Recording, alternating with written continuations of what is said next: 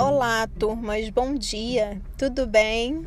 Faremos hoje uma revisão de um conteúdo já trabalhado em língua portuguesa, ok? Que é a tonicidade das palavras e a sua classificação, tá? Nós podemos classificar as palavras de acordo com a sílaba que é mais forte. Toda palavra tem uma sílaba que se destaca. Toda palavra ela tem uma sílaba que, que é mais forte. E a gente percebe isso através da leitura, por isso a importância da leitura de no mínimo duas vezes, tá?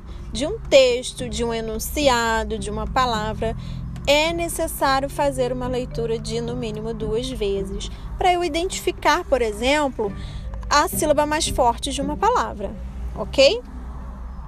Elas são classificadas, as palavras elas podem ser classificadas ou em oxítona, paroxítona ou proparoxítona, né?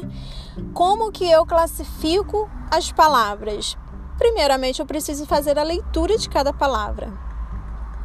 Segundo, eu preciso identificar se essa sílaba mais forte é a última sílaba da palavra, se ela é a penúltima sílaba da palavra ou se ela é a terceira, sendo a antepenúltima sílaba né? Se eu tenho a palavra, por exemplo, máximo, uma palavra só, tá? Máximo.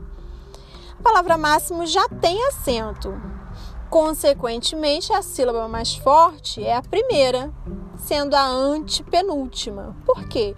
Porque a contagem para classificar uma palavra quanto à sua tonicidade, ela é feita sempre da direita para a esquerda né? Então a palavra máximo, ela não está, a sílaba mais forte não está na última sílaba, não está no mo, ela não está na penúltima sílaba no si, mas ela está na antepenúltima sílaba que é o ma. Portanto, classifico como proparoxítona.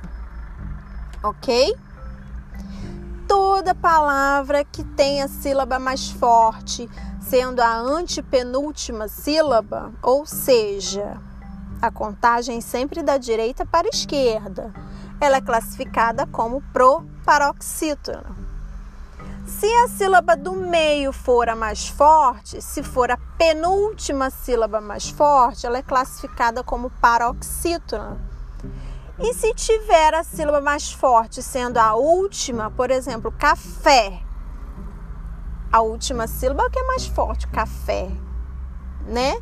Então ela é classificada como oxítona.